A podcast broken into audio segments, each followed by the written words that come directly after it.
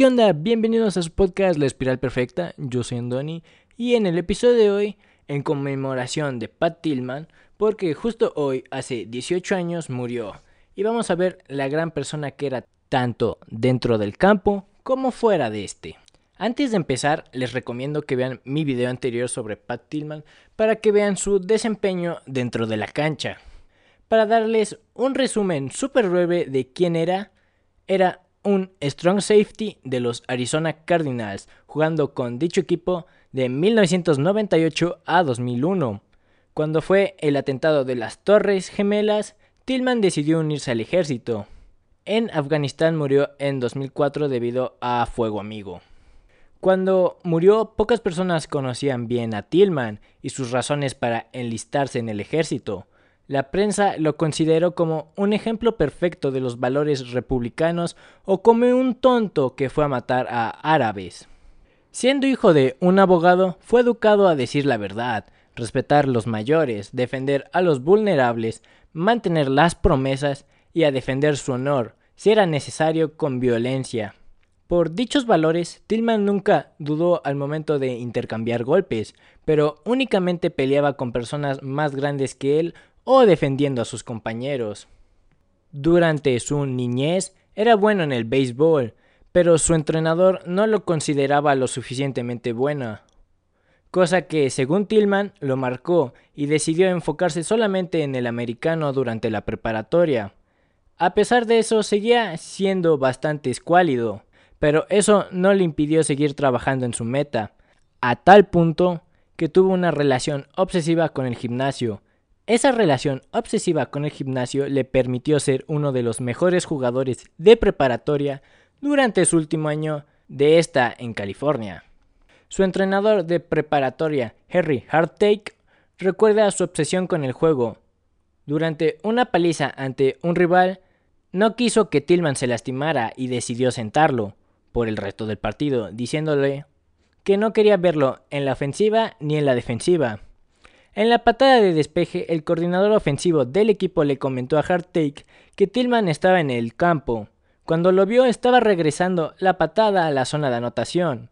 Cuando terminó de anotar le dijo a su entrenador que no le había dicho nada de que no jugara en equipos especiales. Ante todo, Pat Tillman no era el estereotipo de un jugador de fútbol, alguien creído, ensimismado, intelectualmente trivial y sin ningún interés fuera del fútbol. En realidad era todo lo contrario. Un diario que tenía de esa época muestra que era un chico introspectivo que lloró con la muerte de su gato. Consideraba que la religión no explicaba los misterios de la existencia y valoraba las desventajas de su empatía. Pat Tillman se casaría con Mary Ugenti, quien conocía desde los cuatro años, pero no saldría con ella hasta su último año de preparatoria. El mejor amigo de Pat Tillman de la preparatoria menciona que Mary era muy inteligente, muy buena chica, era un caso de atracción de polos opuestos. Los amigos de Pat mencionan que Mary ayudó a la formación de Tillman y que se comportara de manera más civilizada. Poco tiempo después de que saliera con Mary, Pat se metió en un brocón. Cuando, después de un partido y festejando, uno de los amigos de Pat, Jeff Hetley, estando borracho, se agarró a golpes con el ex de una chava que le gustaba, Mike Bradford. Ante esto, Mike se defendió y sus amigos hicieron un círculo manteniendo distancia. Cuando uno de los amigos de Jeff vio como unos extraños le estaban poniendo una paliza a su amigo, llamó a Pat. Pat, sin analizar bien la situación, se fue en contra del más grande, Adrian Rosas, a quien le puso una brutal paliza y lo mandó al hospital. Minutos después llegó la policía y seguridad del lugar. Cuando Tillman se dio cuenta de su error, se arrepintió luego luego. En la mañana siguiente del incidente, Pat estaba acusado de un delito de lesiones por un arma peligrosa. Si hubiera sido declarado como culpable, la condena hubiera cambiado su futuro drásticamente. Terminó siendo condenado a 30 días en la prisión de menores, más 250 horas de servicio comunitario. Dicha condena fue reducida por la jueza para que no perdiera su beca de Arizona State. La decisión de la jueza cambió completamente el futuro de Pat. El mismo Pat menciona posteriormente que gracias a esa experiencia aprendió muchísimo. Justo cuando terminó su condena fue directo a Arizona State para poder empezar la universidad y la pretemporada con el equipo de fútbol. Durante la pretemporada, el entonces entrenador de Arizona State, Bruce Snyder, solía reunirse con todos los jugadores cara a cara. En su plática, Snyder le explicó a Tillman que la mayoría de los jugadores de primer año eran redshirts para poder jugar un año más con la universidad. Snyder esperaba que Tillman aceptara, pero no, le contestó de manera educada. Entrenador, usted puede sacarme a jugar o no, pero yo solo voy a estar aquí cuatro años. Luego tengo cosas que hacer con mi vida. Al inicio de su etapa universitaria, Tillman extrañaba a su familia y a su novia. Hasta les había hecho una carta agradeciéndoles por todo. Mary, su novia, iba a ir a una universidad diferente en Santa Bárbara, lo cual hacía que cada vez se vieran menos. Conforme fue avanzando el tiempo, la nostalgia de Pat fue disminuyendo. El incidente que tuvo antes de entrar a la universidad hizo que se dedicara al máximo tanto en el aula como en el campo, a tal punto que contrató un maestro para que le ayudara con las matemáticas. Otros dos estudiantes se sumaron a Pat, un compañero de equipo y de cuarto, BJ Alford y una tenista húngara, Reka Cherenensky. Reka relata que se reunía con el maestro dos veces por semana. Ella recuerda que Pat se interesaba por otras personas y recordaba cosas de ellas. Tenía un pensamiento crítico y siempre lograba ponerme en duda. Era sorprendente su capacidad para hacer preguntas, lo cual lo hacía para entender cómo pensaba. A medida que avanzaban los semestres, Pat iba mejorando sus calificaciones poco a poco, de tener 3.5 sobre 4 a 3.81 sobre 4 hasta tener 4 sobre 4. Al final terminó su carrera en tan solo 3 años y medio y con un promedio de 3.84 sobre 4. Durante su carrera universitaria conoció a su agente Frank Bauer, quien había quedado impresionado por su habilidad como linebacker. Al finalizar su carrera universitaria, no logró tener una invitación al combine de la NFL, así que solo le quedaba el Pro Day de Arizona.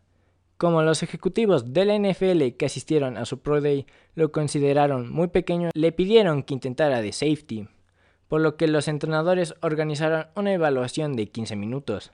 Pero Pat se negó a que los ejecutivos de la NFL se marcharan hasta que vieran lo mejor de él en cada prueba, cosa que hizo que se extendiera a 30 minutos las pruebas.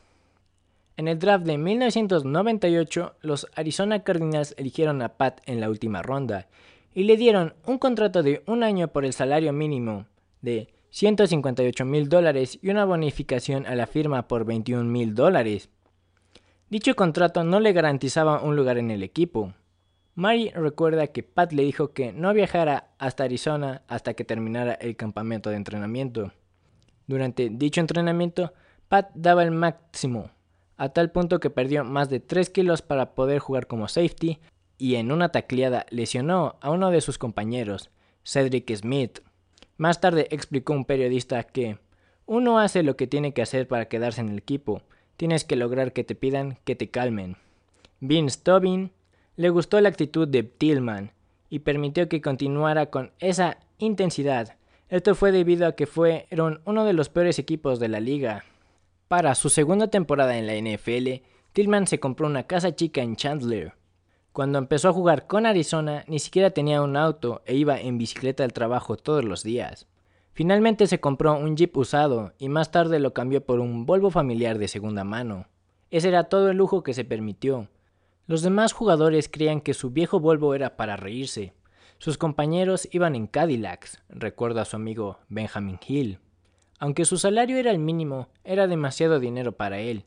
Siempre fue cuidadoso con el dinero.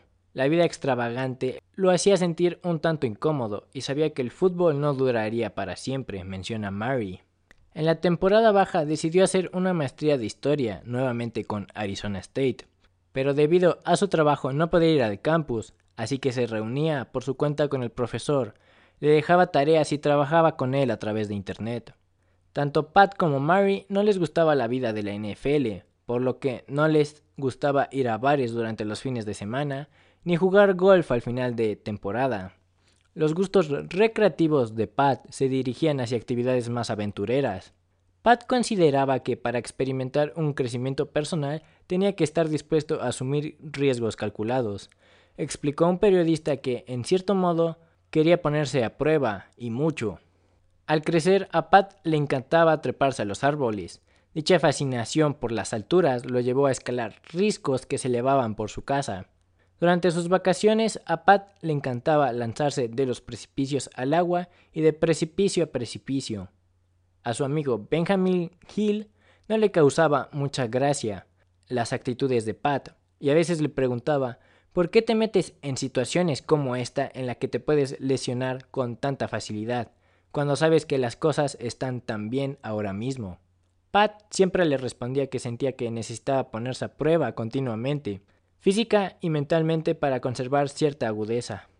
Durante la temporada baja del 2000, Pat se sentía inquieto, menciona Mary, por lo que decidió meterse a un maratón. Como tenía nula experiencia, pidió consejos al entrenador de atletismo de Arizona State, Perry Eldinger quien le diseñó un programa de entrenamiento para sus vacaciones en Europa y de regreso. En un diario de esa época, Pat muestra su fascinación y placer al experimentar hasta por lo más insignificante de la cultura europea. Cuando por fin llegó el día del maratón, lo terminó en 3 horas con 48 minutos, siendo el número 170 de 666 competidores. Al terminar la temporada del 2000, el contrato de Pat Tillman con los Cardinals terminó y debido a su actuación de ese año, los St. Louis Rams, campeones del Super Bowl, le ofrecieron un contrato de 9.6 millones de dólares por 5 años. Cuando su agente, Frank Bauer, lo llamó con las buenas noticias y los detalles del contrato, pensó que Pat lo firmaría sin pensarlo, pero en cambio Pat le dijo que necesitaba pensarlo. Cuando Pat lo llamó para decirle su decisión, le dijo que Arizona confió en él lo tomaron en la última ronda del draft y no puede verse tomando la oferta de los Rams. Bauer menciona que en los 27 años nunca había visto un jugador rechazar tal contrato. Ya no se ve una lealtad como esta en el deporte. Pat Tillman era especial, era un hombre de principios. La curiosidad intelectual de Pat no tenía límites y era un lector compulsivo que nunca iba a ningún sitio sin un libro. Siempre hacía un esfuerzo por estudiar historia, teoría económica y los acontecimientos históricos desde diferentes perspectivas. Con ese objetivo leyó la Biblia, el libro del Mormón, el Corán y las obras de autores como Adolf Hitler o Henry David Thoreau. Si bien tenía ciertas opiniones bien asentadas, se esforzaba por librarse de prejuicios y rápidamente admitía sus errores cuando era rebatido mediante datos o una argumentación persuasiva. Durante el verano del 2001 se metió a un triatlón y un reportero de ESPN le preguntó por qué lo hacía, a lo que respondió, tenemos muchos meses entre temporada y temporada. Hacer cosas como esta me permite centrarme en algo. Me siento como un vago si no hago nada entre temporadas. Esto te obliga a mantener un calendario. Evita que salgas a beber todas las noches, que hagas algo estúpido. Pat era agnóstico, quizás ateo, pero las creencias de su familia le dieron un amplio abanico de valores, entre ellos la fe en la trascendental importancia de un esfuerzo continuo para seguir mejorando intelectual, moral y físicamente. Cuando pasó el atentado de las Torres Gemelas, fue algo muy impactante para él, menciona Mary, ya que vio todo el atentado por la tele Terminando la temporada, no se sentía cómodo con esa situación y sentía que debería hacer más que pronunciar declaraciones vacías. Durante los últimos momentos de la temporada, le empezó a hablar a su hermano Kevin sobre enlistarse en el ejército, recuerda Mary. Conforme empezaron a pasar las semanas, la idea fue dándole más vueltas en su cabeza y la idea fue tomando más seriedad. Fue investigando más sobre el tema, platicó con un ex marine amigo de los papás de Jeff Hetley, valoró los pros y contras. Al final, Pat decidió que enlistarse en el ejército era lo que necesitaba hacer. También Pat y Mary se iban a casar en mayo de 2002. Para entonces, tanto Pat como Kevin estaban decididos de unirse al ejército, pero no decidieron dar la noticia hasta que pasara la boda. Se decidieron, gracias a la ayuda del oficial, a ser Rangers para ayudar más de cerca pero su contrato sería de tres años. A Mary no le agradaba mucho la idea, pero estaba alivianada porque pensaban que el servicio era de cuatro años. Cuando les dieron la noticia a sus padres, esta no fue bien recibida y trataron de hacerlos cambiar de opinión junto con unos tíos y el agente de Pat, pero no sirvió de nada. Mary comenta que a Pat le importaba mucho la gente que lo rodeaba, no hacía daño a la gente a propósito, le pesaba mucho que le hiciera daño a su madre y a mí. Era algo muy difícil de gestionar para él, pero tenía que hacer lo que consideraba que era correcto. Al momento de decirle al entrenador de los Cardinals que no iba a aceptar la oferta de jugar por tres años más con el equipo y que se iba a enlistar al ejército, cuando el entrenador le preguntó cómo iba a hablar con los medios sobre su decisión, dijo que no lo iba a hacer, explicando que su decisión hablaba por sí misma y que no concedería ninguna entrevista. Desde ese día no realizó ninguna. Durante su instancia en el ejército, Pat siempre extrañó a Mary, y cuando tenían permisos de irse de la base trataba de estar el mayor tiempo con ella. Tampoco le gustó el principio de su instancia, porque la mayoría eran chavitos de 18 años que él consideraba bastante inmaduros para su edad. Todos los oficiales de rango mayor que Tillman, antes de tener su primer encuentro con él, pensaban que era alguien arrogante y creído, pero se llevaban con la sorpresa de que era todo lo contrario, Kenny mencionaba su fama por el fútbol y solamente hacía el trabajo necesario. En una de las entradas de su diario puso que solo quería irse de ahí, cosa que siguió escribiendo en repetidas ocasiones. Y para alejarse de la mediocridad, la ineptitud, los quejicas y del aburrimiento. En otra de sus entradas menciona que esperaba que la guerra sea algo más que petróleo, dinero y poder, pero dudaba que fuera así.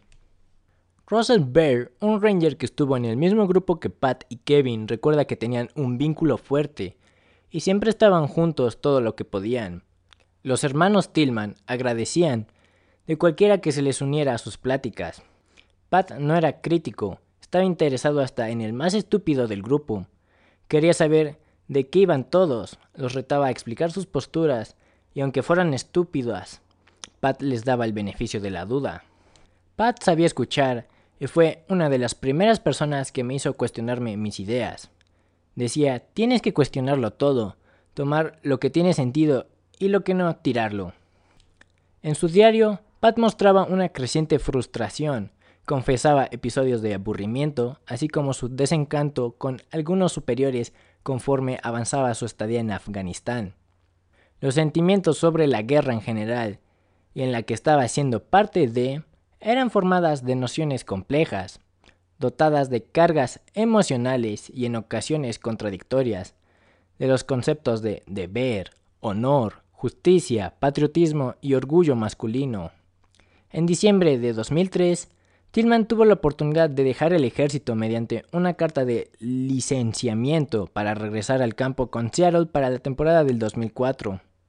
Cuando su agente Frank Bauer le mencionó eso a Tillman, su respuesta fue la siguiente. Me alisté para tres años, les debo tres años. No voy a incumplir mi palabra, me voy a quedar en el ejército. Aunque el plan de Tillman era cumplir con su servicio en el ejército y volver a la NFL, su esposa Mary asegura que, aunque hubiera aceptado la oferta de Seattle, eso conllevaría a romper su promesa con los Rangers y habría supuesto una negación de principios que él consideraba inviolables. Joey Bowright comenta, cuando recién entró a los Rangers en 2004, recuerda que muchos de los Rangers eran unos gallitos, arrogantes y musculosos. Trataban a los nuevos como mierda. Pat nunca fue así, siempre era educado. Era realmente un buen tipo. A pesar de que Reka Serenensky ya se había graduado de Arizona State, seguía siendo amiga con Pat. Durante su periodo de estudiantes habían leído a Noam Chomsky, un crítico de la guerra. Cuando Reka le contó en 2003 que era profesor de su esposo en el MIT, Pat le dijo emocionado que quería reunirse con él. Ante tal petición, Reka se contactó con Chomsky y éste accedió, pero Tillman debía contactarlo para organizarse mejor. Lamentablemente, ese encuentro nunca se dio. Reka menciona que le hubiera gustado presenciar eso. Pat le hubiera cuestionado todo y hubiera tratado de entenderlo. Como ya saben, tristemente Pat murió en Afganistán un 22 de abril de 2004 por fuego amigo. En Así habló Zaratustra, Nietzsche introduce el concepto de Übermensch, quien es un hombre virtuoso, leal, ambicioso y franco. Desdeña los dogmas religiosos y sospecha de la sabiduría recibida. A la vez fuertemente implicado en la vida del mundo real, es un ser apasionado tanto por las alegrías como por las tristezas. Cree en el imperativo de defender con su vida si era necesario los ideales como la verdad, la belleza, el honor y la justicia.